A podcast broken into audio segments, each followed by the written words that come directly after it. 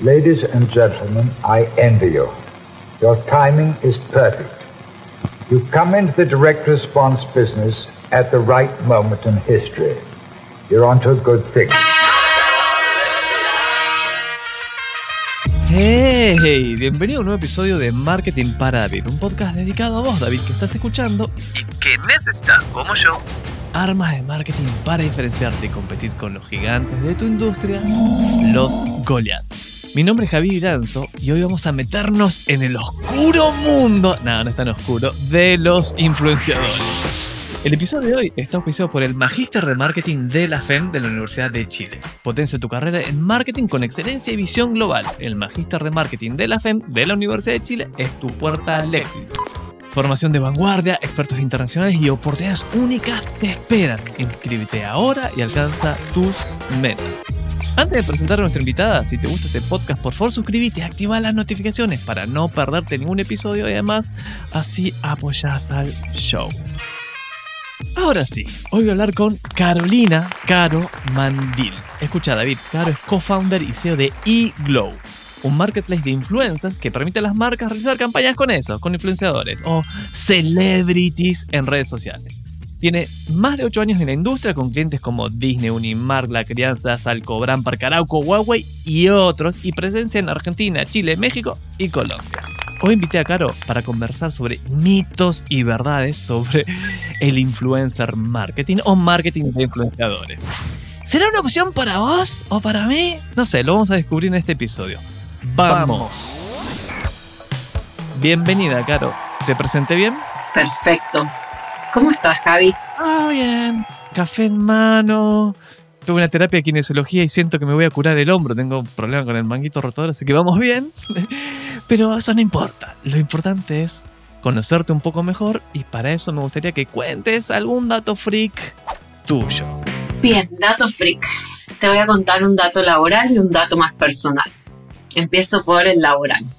Una de mis cuentas favoritas que llevamos es Durex, los condones.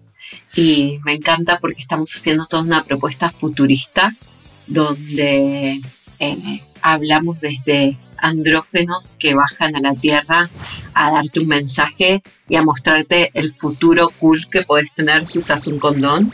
Y me encanta esto porque es una marca que finalmente nos deja hacer y nos deja crear, cosa que no pasa tan seguido que no puede hacer propuestas así súper cool. Entonces, bueno, eso, eso por el lado laboral. Y por el lado personal, eh, hace dos años yo estoy viviendo en Tulum, en México, y empecé a construir un proyecto inmobiliario porque estoy enamorada del lugar.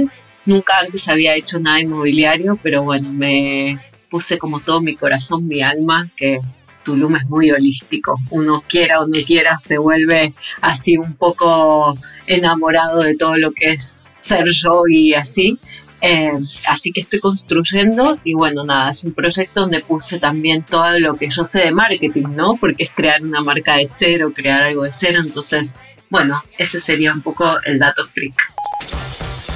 Excelente, vamos a meternos de inmediato a lo que vinimos. Vamos a hablar de influencer marketing. Pero antes, bueno, vos tenés tu propia agencia que se llama eGlow y la pregunta es, ¿qué cojones es eGlow?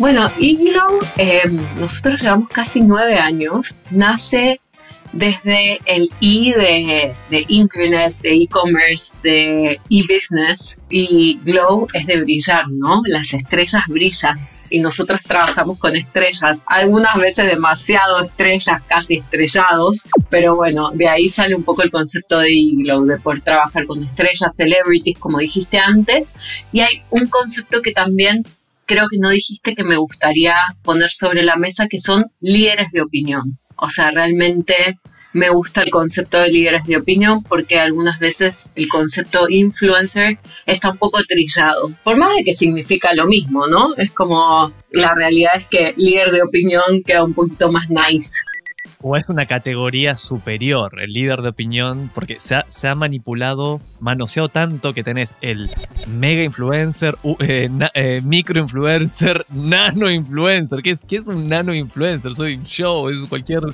es mi mamá, digamos, es como. son rarísimos. Mira, yo creo que como para ser exacta numéricamente, un nano influencer, nosotros por lo menos lo vemos alguien que tiene hasta 2.000 seguidores, desde 1.000 más o menos. La realidad es que, excepto que el nano influencer sea como un chef que tiene así una comunidad súper mega eh, como fidelizada, es muy difícil trabajar con alguien tan chiquito porque, bueno, como vos lo sabés, y acá le contamos eh, a David y a la gente, eh, el, negocio de, de Instagram, de Facebook, de TikTok son negocios publicitarios. Entonces, si vos tenés 2.000 personas, claramente no te muestran a las 2.000 personas, te muestran en general a un 15% de tu comunidad. Entonces, alguien que tiene 2.000 personas, su, su posteo, su reel, su historia la ven más o menos 300 personas. Y si le va muy bien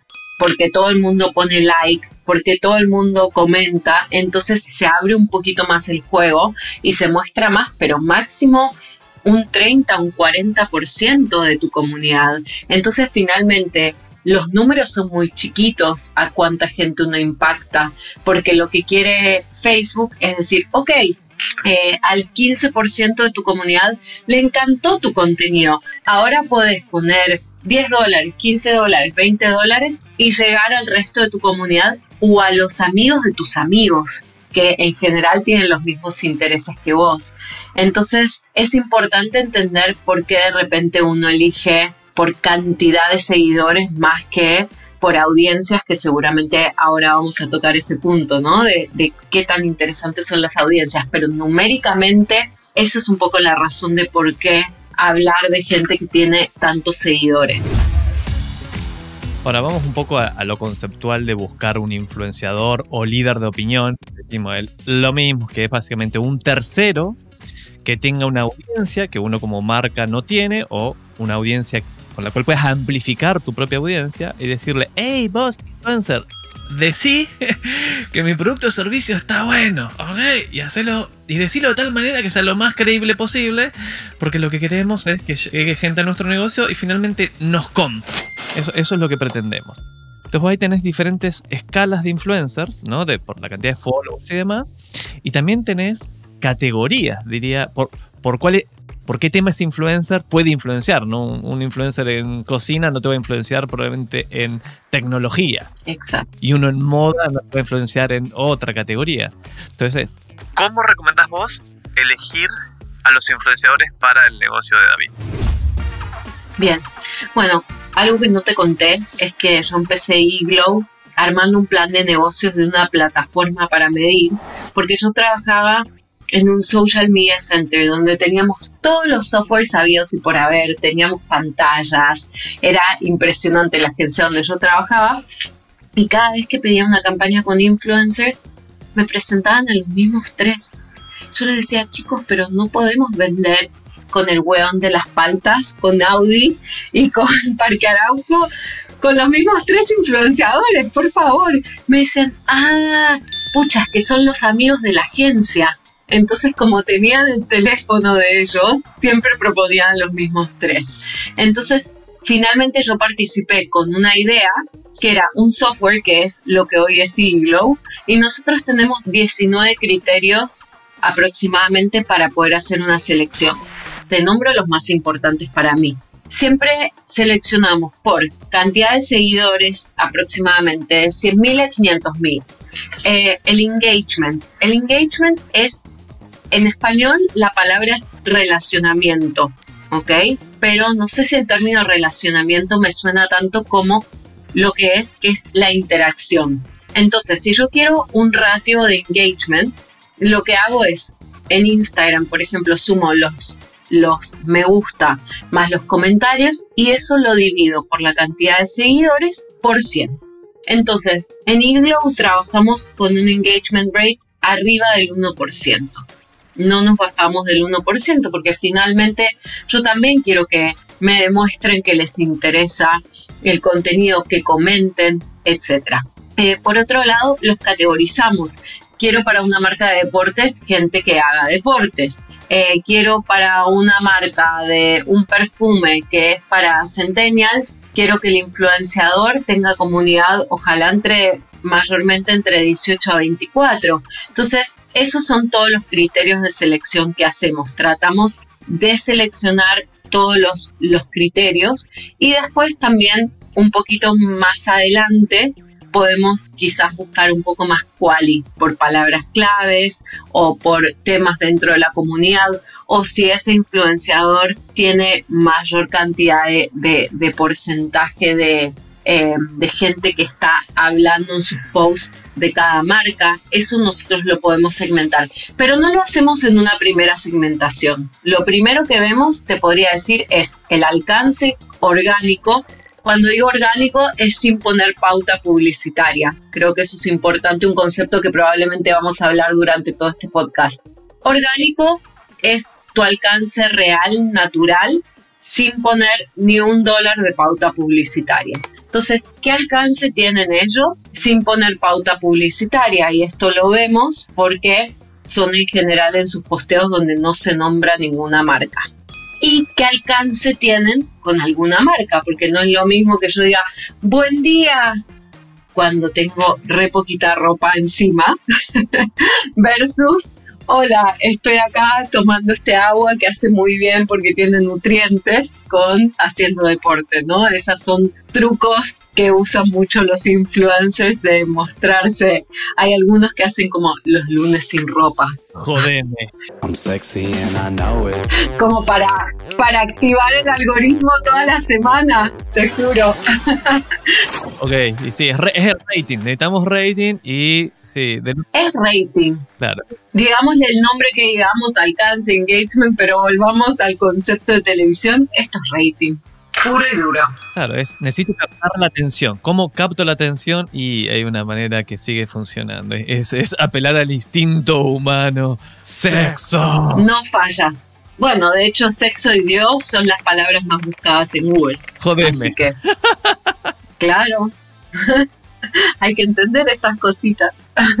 Perfecto. Entonces está bien, buenísimo. Entonces me dice el engagement de cuando, para, para, ese, ese engage es desinflado porque cuando pongas mi marca, no vas a estar en los lunes, bueno, salvo que digas, mira, hace la estrategia de lunes en pelotas con mi agua mineral, pero la marca decir, no, eso, no quiero.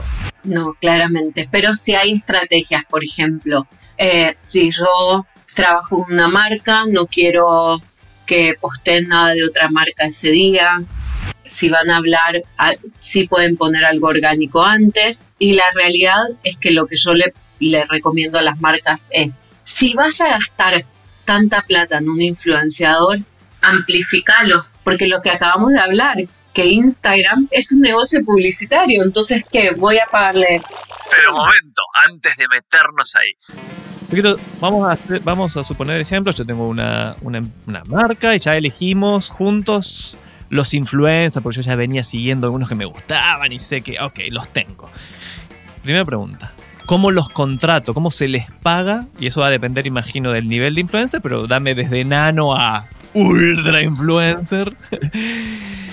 ¿Cómo los brifeo? ¿Cómo se les pide lo que van a decir en sus redes sociales? Y después contanos ese hack de, ok, ya que lo compraste, ya que pagaste, no, no dependa solo de su alcance orgánico, puedes hacer esto. Eh, yo me emociono, así que qué bueno que me, que me vayas guionando, porque yo me emociono y empiezo a contar todo. Mira, y te dije antes de entrar acá, te dije, no me preguntes cosas que no puedo hablar. Y acá estoy contando todo.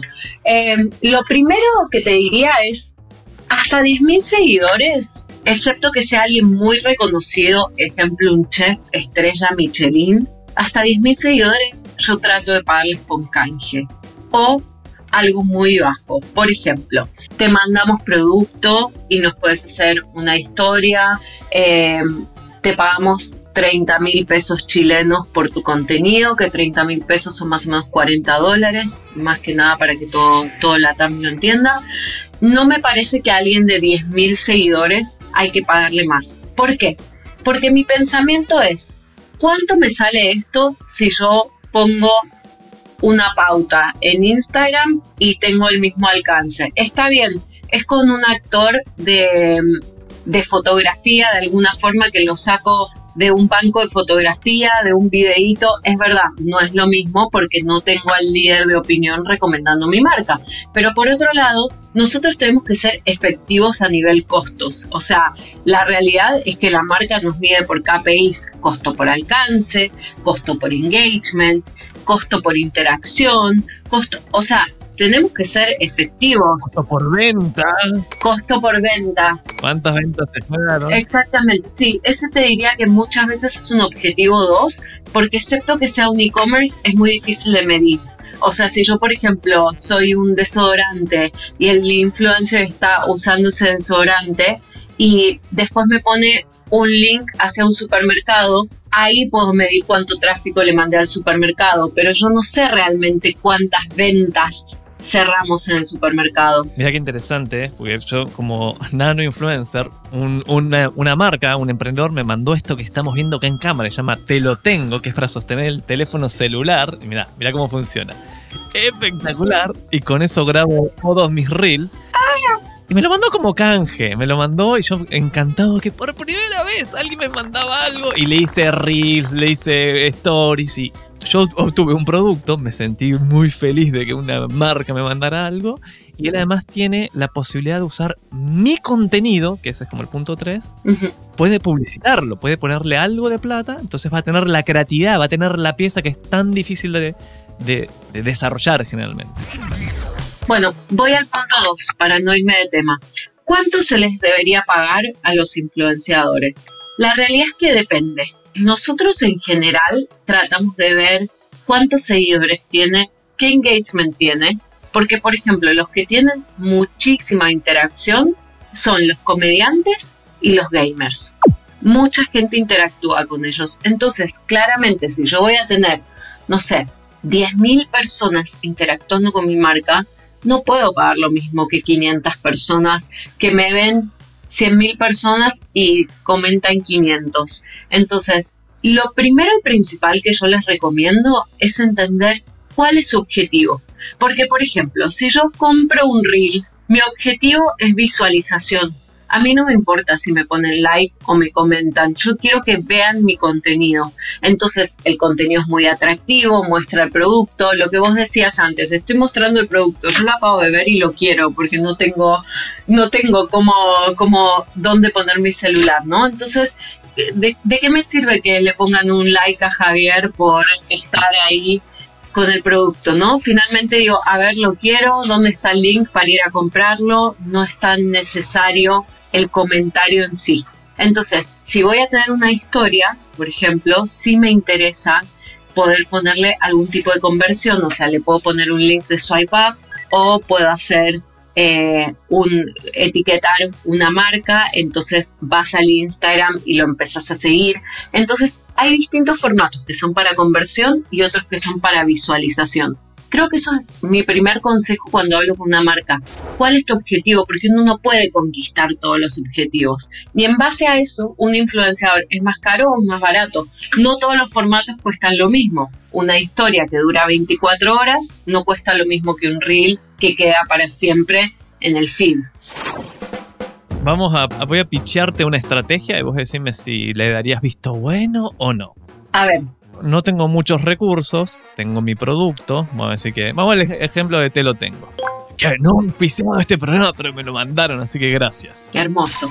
Voy a buscar influencers, gente que esté creando contenido, pero no, no, no, como vos, por ejemplo, no, no les, les falta un soporte. Mando a 10, elijo los 10 que más me gustan, les mando a su casa el pack, le mando una cartita, le mando todo un pack para que, mira qué lindo es mi, mi soporte y les a cambio me hacen el video, ¿no? Me hacen un, reel, una story, lo que sea, lo que ese influencer quiera. Porque se lo mandé gratis, no puedo tampoco pretender mucho porque es un soporte. Pero yo agarro ese contenido, ¿ah? Voy a decir, ok, decís, copate a hacer un reel, haceme un reel, que un reel. Y además, le digo, después lo puedo usar como publicidad, que acá vendría la segunda pata. Ok, ya tengo, vamos a decir, 10 reels de 10 nano influencers diferentes, algunos quedaron buenos, otros más o menos, y a esos le pongo plata. O sea, me entro a meta y digo, cargo las piecitas y con eh, destino conversión, a que compren mi e-commerce, mi, mi soporte o a la cuenta de Instagram si es que lo vendo directamente por ahí. ¿Te gusta eso? Le falta una cosa a esa estrategia.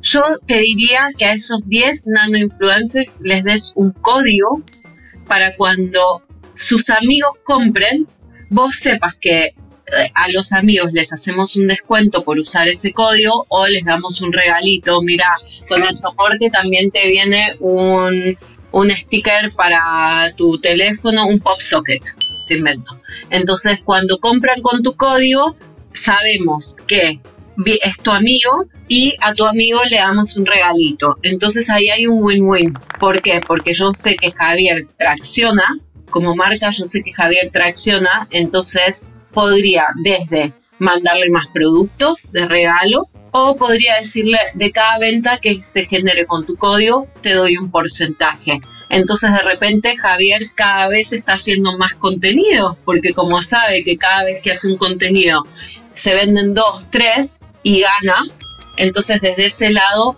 ahí hay como un win-win para los influencers, ¿no? Y para la marca mega consejo. Muchas gracias. Vamos a cambiar de, la, de estrategia. Bueno, no de estrategia, de, ejemplo. Ahora yo lo que tengo es, voy a montar un e-commerce y traigo un producto maquillaje. Te estoy viendo y digo, ok, un maquillaje súper cool. Mi propia marca, armo mi propia marca, no es una marca que es vegana, digamos, todo trendy y demás. Bien. Pero no me conoce absolutamente nadie y el mercado está saturado. Pero hay un par de influencers mega hot. No, ya estamos hablando del millón de followers, o sea, arriba ya. Y obviamente no tengo un peso para contratarlo. Pero sé que ese influencer, digamos, comulga la misma. Mira, me encanta el maquillaje, me gusta esta tendencia y demás. Y le digo, ¿sabes qué? Seamos socios. O sea, vos vas a tener un pedazo de mi compañía solo por difundirla si nos va bien, nos va bien increíble y solamente capitalizamos con tu influencia. Y si nos va mal, yo no tuve que poner millones de pesos o lo que sea para contratar ese influencer. ¿Se hace ese tipo de cosas? Se hace, pero te van a decir que no. Te explico por qué. El valor del maquillaje no es suficientemente caro para que ella diga, bueno, apuesto a esto. Yo la realidad es que es divino, pero me puedo comprar estas otras 10 marcas.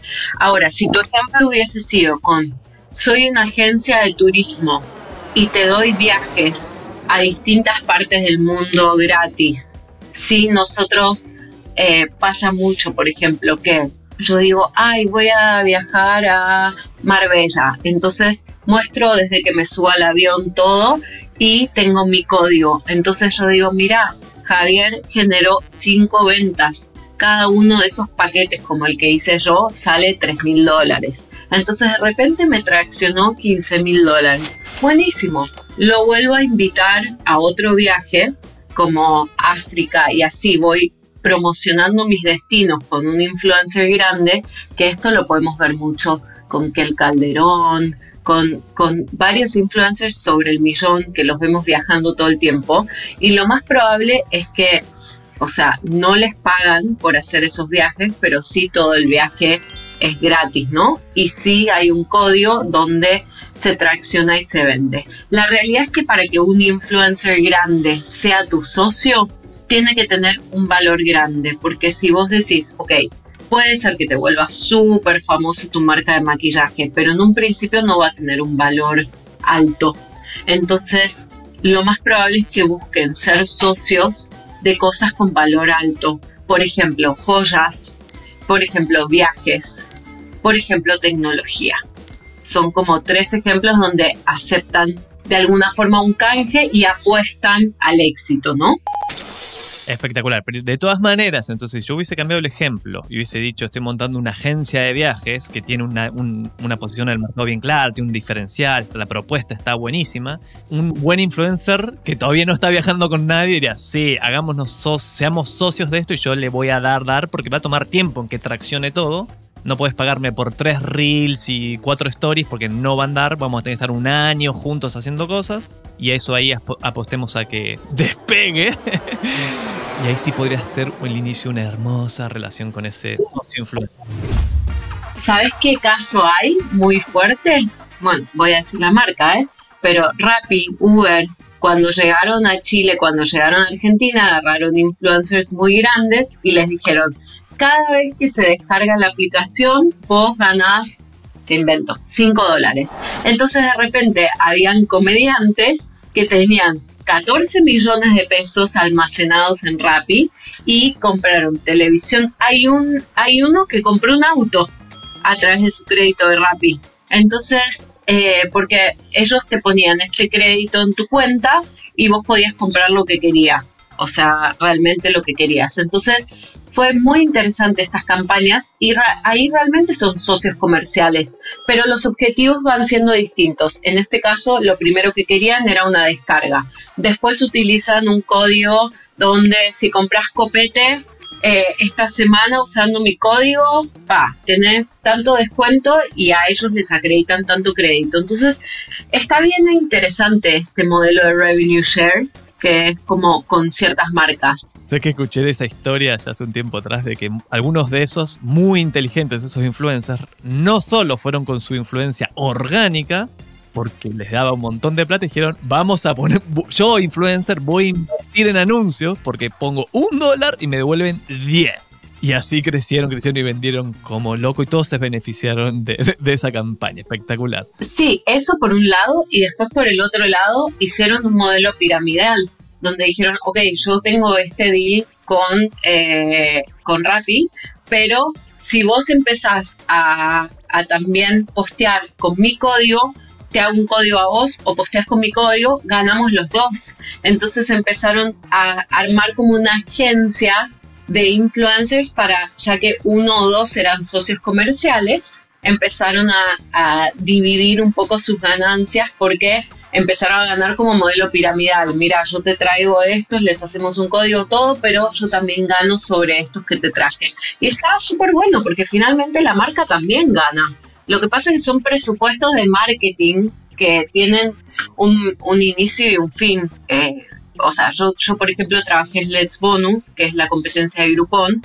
Bueno, ya no existe, se lo vendimos a Amazon en su momento, pero hacíamos puros eh, estrategias así, porque finalmente vos tenés objetivo de descarga de aplicación, objetivo de compra, y nosotros sabíamos que, por ejemplo, poníamos un sushi de marca y en las cuatro ofertas de alrededor, en las tres ofertas de alrededor, se compraba también porque la gente veía este sushi que quizás lo poníamos a 5 lucas chilenas y a nosotros nos costaba 8, pero el lugar nos dejaba ponerlo a 5 y sabíamos que era invertir 3 mil pesos de, de, marketing por cada venta, pero claro, quizás reactivábamos un 20% de la base de datos que no nos compraba hace 6 meses y entonces una vez que lo reactivas empieza a volver a comprar y las ofertas al lado se venden más porque hay algo muy interesante y se corre la bola de che, ¿viste el sushi de tal lugar? Está aprovecha ahora que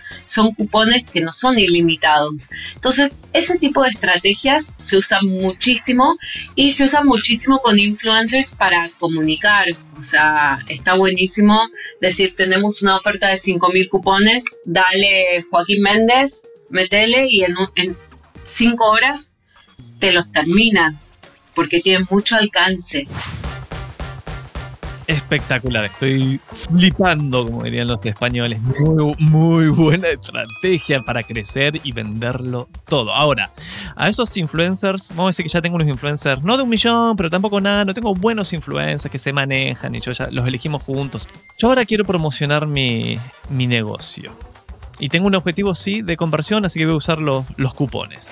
Los guiono yo a esos influencers y digo, mira, decí esto. Esa es opción 1. Les digo exactamente lo que tienen que hacer. Escribo un chat GPT, dame un guion para este influencer. Opción 2. Les digo, mira, estos son los beneficios principales de mi producto, estas son las características y este es el objetivo. O 3. Hacé la weá que quieras, pero yo quiero vender mi producto. ¿Qué opción, por qué opción te vas? Me voy por la 1 y 2.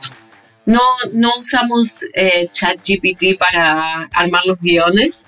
La realidad es que vemos un poquito cómo son los influencers y cuáles son los beneficios que nosotros necesitamos como marca proponer.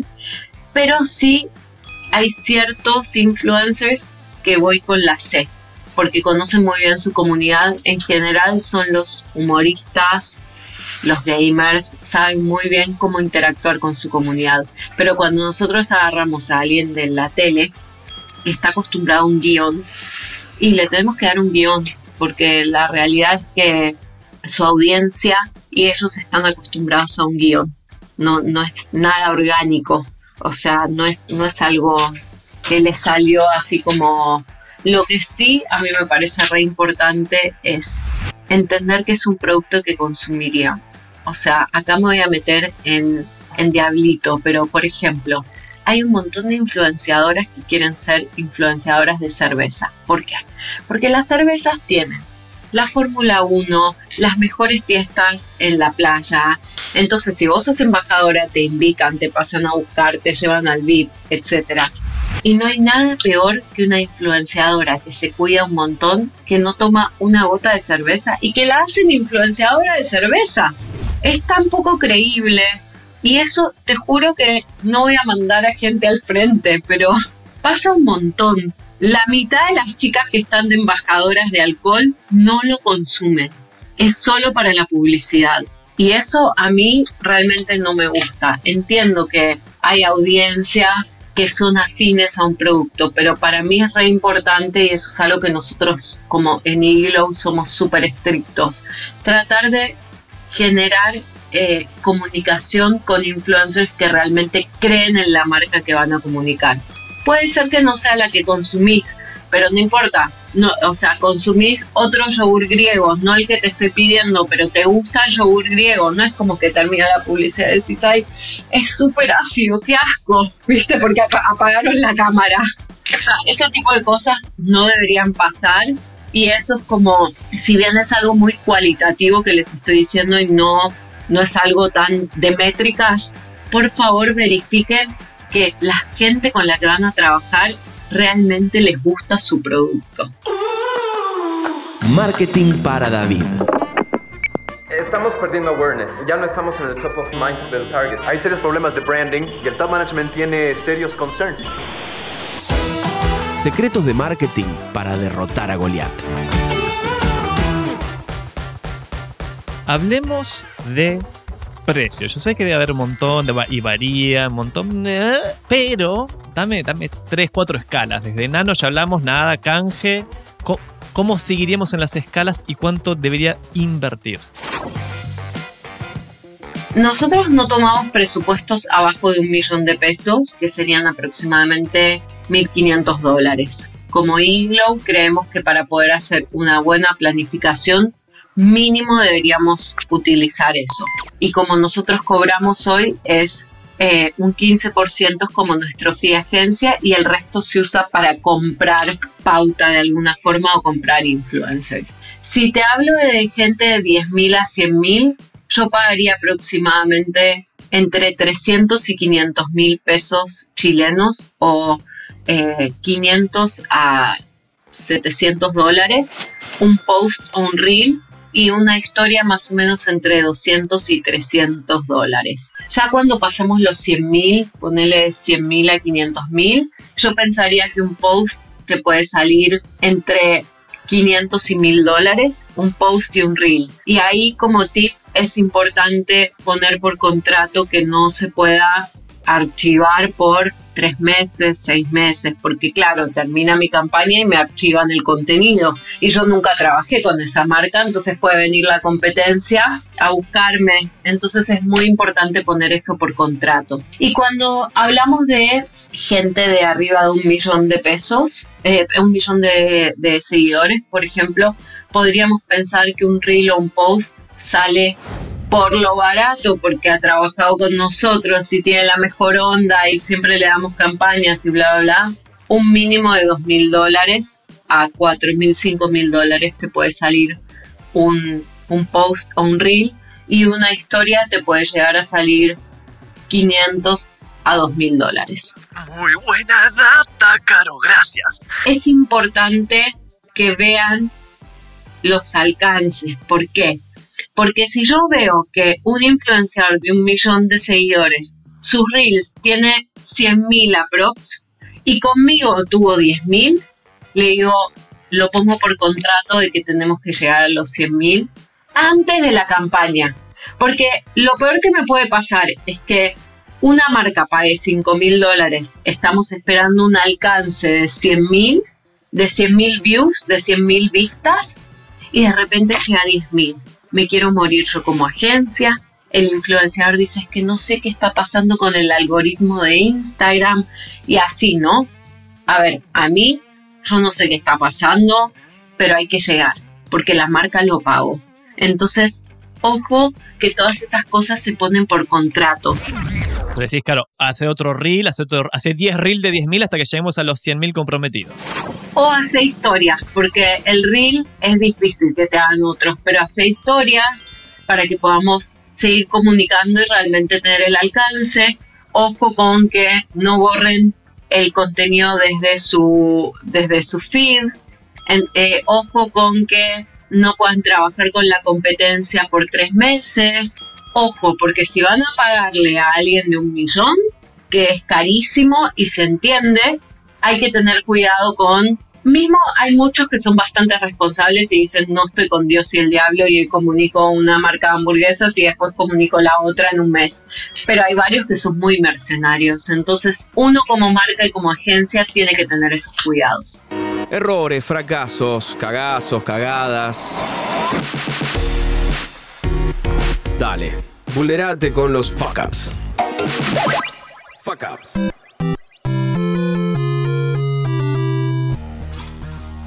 Vamos a meternos entonces a la sección de fuck ups o cagazos. Ahí nombraste algunos y las soluciones. Este es el lado oscuro. Acá es todo lo que en ocho años haciendo esto que es relativamente nuevo o hay un montón de áreas grises. Debes haber visto y vos misma haberte mandado varias cagadas. No tengo ni una duda y tu cara me lo confirma. Así que a confesarte. ¿Qué cagadas te has mandado y de las que debemos aprender? Y danos la solución.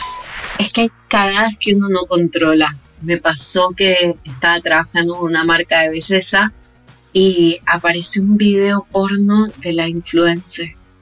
Entonces tuvimos que tirar todo ese contenido a la basura y no salir. No pudimos salir con la campaña porque el impacto negativo no la curiosidad, pero ¿quién era la influencer? ¿Quién, ¿A quién? ¿Quién fue? Bueno, esto fue público, así que no, no tengo nada que esconder. Ivana Nadal, ah, ni idea. de Argentina. Bueno, estábamos trabajando con, con una marca de eh, una lima eléctrica para los pies divina. Hicimos un contenido hacia al lado de una pileta, los pies de ella divino. Todo esto previo al foot porn que hay ahora, que viste, no, no sé si viste que hay toda una fascinación por pies en OnlyFans.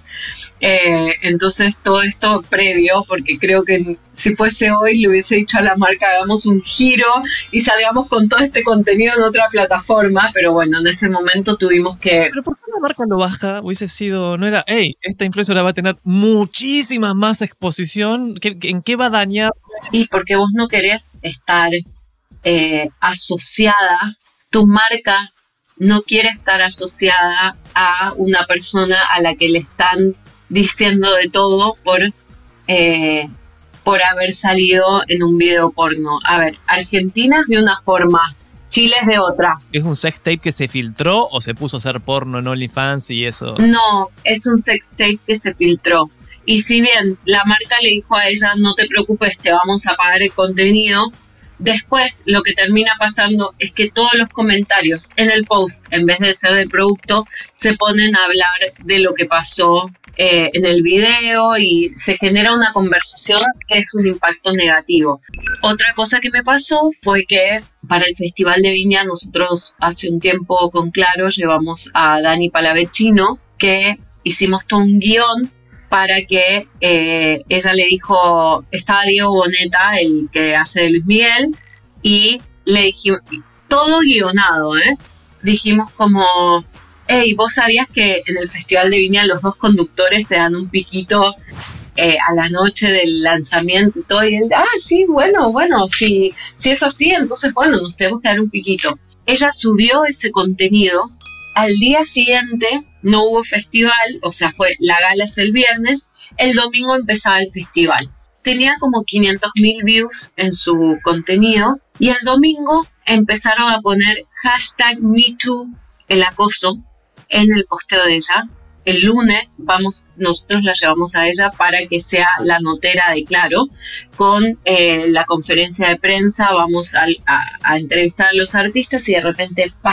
Todos los periodistas hacia ella, o sea, los artistas de Viña realmente nadie los estaba entrevistando porque todo el mundo estaba con la copucha de que si ella se vio que todo el mundo la estaba tratando de acosadora. Y eso es un impacto negativo para la marca porque la marca necesitaba su notera para ir a entrevistar a los artistas. Entonces realmente generó un impacto súper negativo al punto de que tuvo que salir, bueno, salió Boneta a decir en su Twitter cuatro días más tarde que a él le habían hackeado la cuenta y que él no había puesto el hashtag MeToo, que él no se, sentí, no se sintió acosado y que realmente dejen a esta chica en paz. Pero bueno, perdí al cliente, perdimos el trabajo y de vuelta, si bien la marca entiende que el trabajo fue y le pagaron a la chica, nos pagaron a nosotros como agencia, realmente son situaciones, estuve cinco días sin dormir, todos los días aparecía algo nuevo, negativo hacia el influencer hacia la marca. Imagínate los comentarios en los posts de la marca sobre tenés una nueva promoción con este carrier. Eran como, ¿cómo ustedes soportan trabajar con una acosadora? Ah, bueno, ok. Vamos a decir que aprendiste un montón. Hay que tener cuidado esto, eso está fuera de tu control absolutamente. Ahora, cosas que sí están bajo tu control y que antes no sabías, como por ejemplo, eh, eh, eh, cuando vas a cerrar un contrato con un influencer, que no te archive la historia, trata de conseguir que no, no promocione la competencia en un periodo decente, mínimo tres meses. ¿Qué otras cosas son cagazos de novatos que vos aconsejarías solucionar con un buen contrato? en un contrato hay que ponerles los competidores, porque por ejemplo, ay, yo soy embajadora de Adidas, pero mi novio es embajador de Nike y fui al evento con mi novio, y si bien pedí que no me saquen fotos, de repente salgo en la revista con mi novio al lado del evento de la competencia. No. O sea, cuando vos promocionás una marca, no podés salir con tu competencia en ningún tipo de de, aspecto, seas el acompañante seas quien sea, no salís con la competencia.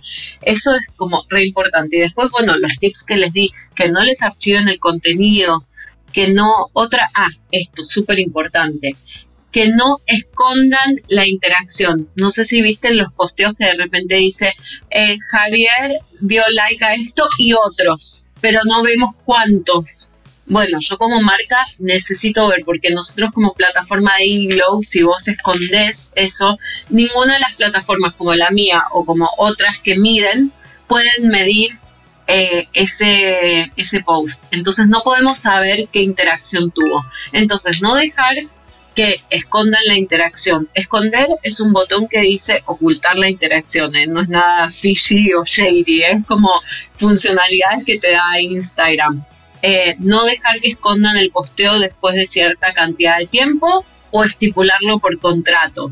Ojalá eh, que la marca conteste en los posteos de los influencers, como, ay, me encantó ese producto, ¿lo tienen también en verde? Y nadie nunca más les contestó. Perdiste una venta. Entonces, siempre que el community manager de la marca tenga la planificación de lo que se va a hacer con influencers, nosotros como hacemos es, les damos acceso a una carta Gantt, donde ellos ven quién va a postear qué día, eh, como para poder estar atento, ¿no? Entonces, yo creo que eso es lo más importante, siempre poner las cosas por contrato, tratar de que se cumpla con la interacción con la, eh, perdón, con el alcance. La interacción es algo que uno no puede controlar, pero el alcance sí. Y para usar, yo quiero usar el reel, quiero usar el material en mi publicidad. Eso obviamente lo metes en el contrato también. ¿Y qué se estipula? O sea, anduvo muy bien este reel, le voy a meter pauta. Se paga, eso se paga. Eso es derechos de uso, como si eh, vos trabajas en, haces una publicidad y esa publicidad te dice, mira, solo va a salir en estos dos canales de televisión. Bueno, si una cosa es que la publicidad salga solo en Instagram, otra cosa es que salga en múltiples medios, otra cosa es que también se use para televisión, otra cosa es que se use dentro de un canal publicitario en, no sé, te inventó, el Mega hace su versión digital y muestra los programas digital y eso va con pauta eh, de las marcas con su publicidad digital. Todo eso se estipula y se paga. Eso se llama derechos de uso y los influencers cobran por utilizar, porque vos amplifiques y utilices con la marca.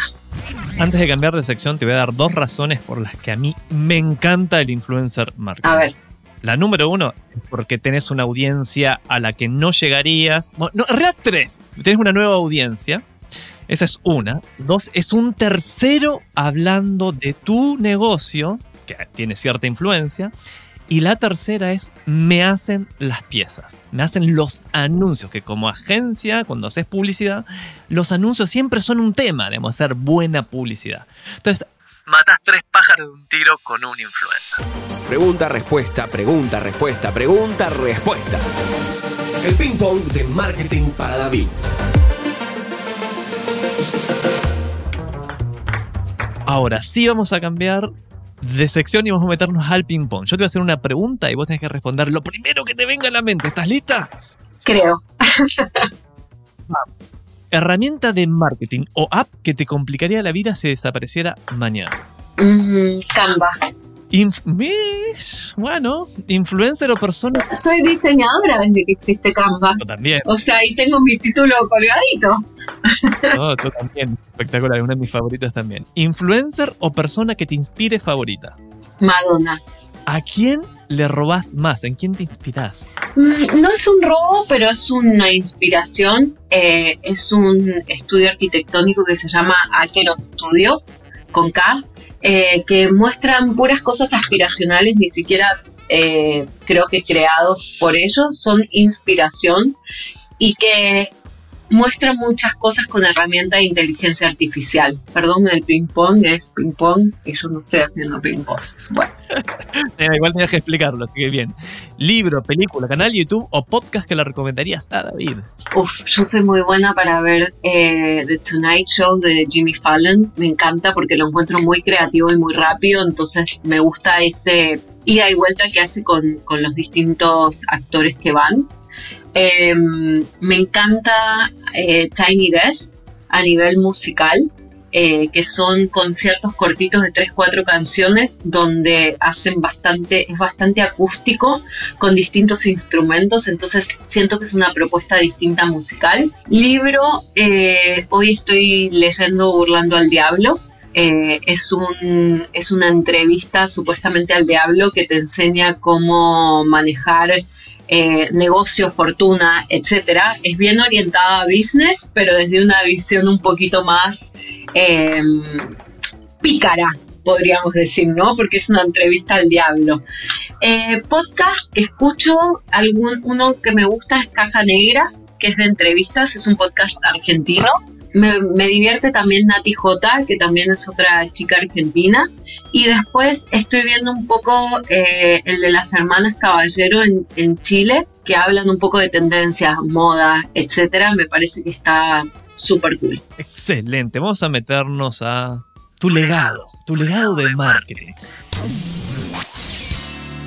De todo lo que has aprendido en tu carrera, ¿qué lección siempre referida al marketing te gustaría pasarle a los David que nos estén escuchando? Sin presiones, pero esto quedará grabado para siempre. Eh, siempre, siempre busquen vender. Si nosotros desde marketing no vamos a cliente, a director, a quien sea que tenemos enfrente y mencionamos la palabra ventas, del otro lado nos van a decir, no hay presupuesto. Y si bien puede ser que nuestro primer objetivo sea que se conozca una marca, eh, que derivemos tráfico a algún punto en específico, que crezcamos una comunidad de, de alguna red social, siempre un objetivo dos es las ventas. Entonces, voy con el ejemplo. Vamos a hacer crecer nuestra comunidad de Instagram porque nadie nos conoce y no tenemos seguidores. Perfecto. Entonces, si yo hago crecer la comunidad de Instagram, puedo llegar a hacer un concurso, puedo llegar a hacer eh, una preventa, pero después de crecer esa comunidad, lanzo una oferta que es infalible, porque necesito activar esa comunidad hacia la venta. Entonces, siempre que desde marketing hablemos de una estrategia de marketing, hay que mencionar cómo esta estrategia de marketing va a generar ventas. No pensemos que la gente nos ama por hacer marketing, porque la realidad es que cuando nos quieran descartar, nos descartan, porque si no generamos ventas, no vamos a ser los mejores y no vamos a ser necesarios. Me hiciste acordar de dos cosas. Amén, hermana. Y la primera es, y la primera es el único éxito en marketing es el éxito en ventas.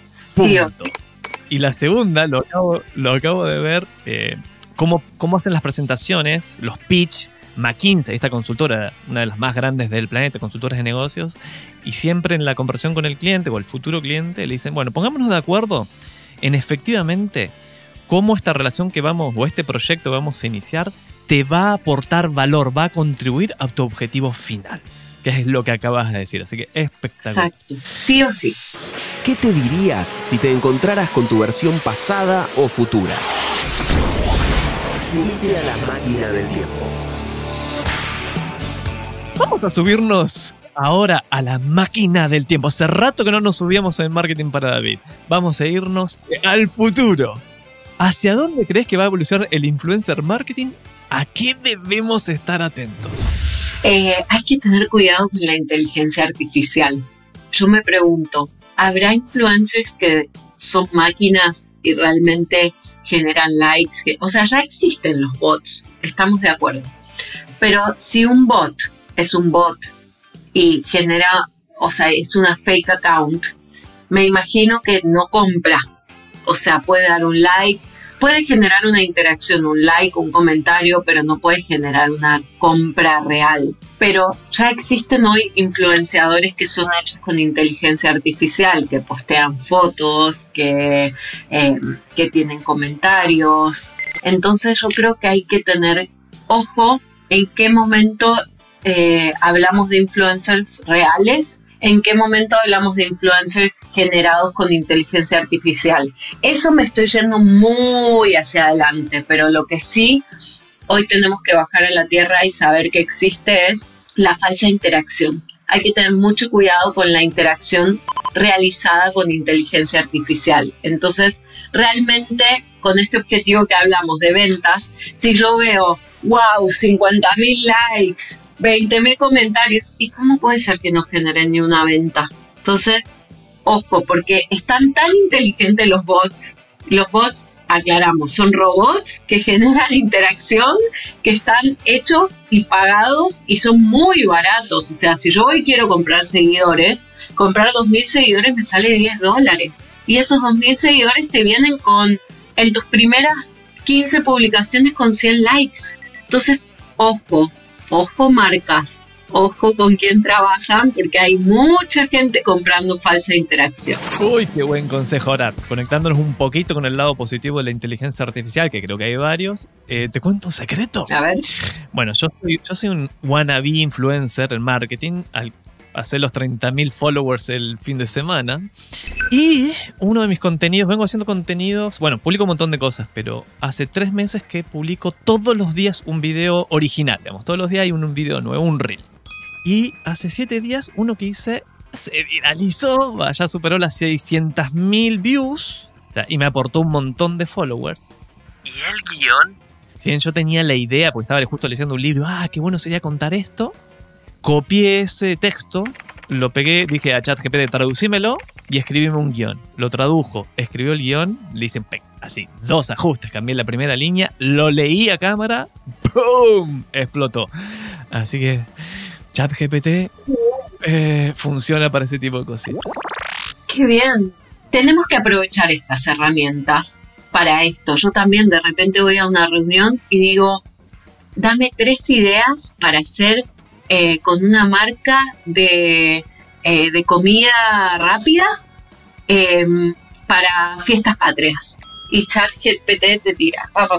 y entonces está increíble. Estas herramientas hay que aprovecharlas y están súper buenas y creo que es un gran avance y no creo que la gente debería tener miedo o voy a ser reemplazado en mi trabajo porque al contrario, creo que son herramientas que tenemos que aprovechar principalmente los publicistas porque ayudan en nuestro trabajo. Ayudan un montón, como dijo el CEO de Nvidia, que es esta empresa de tecnología que hace las placas que permiten que la inteligencia artificial funcione, y dijo, eh, eh, eh, la inteligencia no va a reemplazar, o sea, la inteligencia artificial no va a reemplazar tu trabajo, pero una persona que maneja la inteligencia artificial, sí. Y suscribo inmediatamente, porque son, cuando empezás a usar la inteligencia artificial te volvés súper poderoso, es espectacular. Estás aprendiendo armas de marketing. Hasta la vista, baby. Estás escuchando Marketing para David.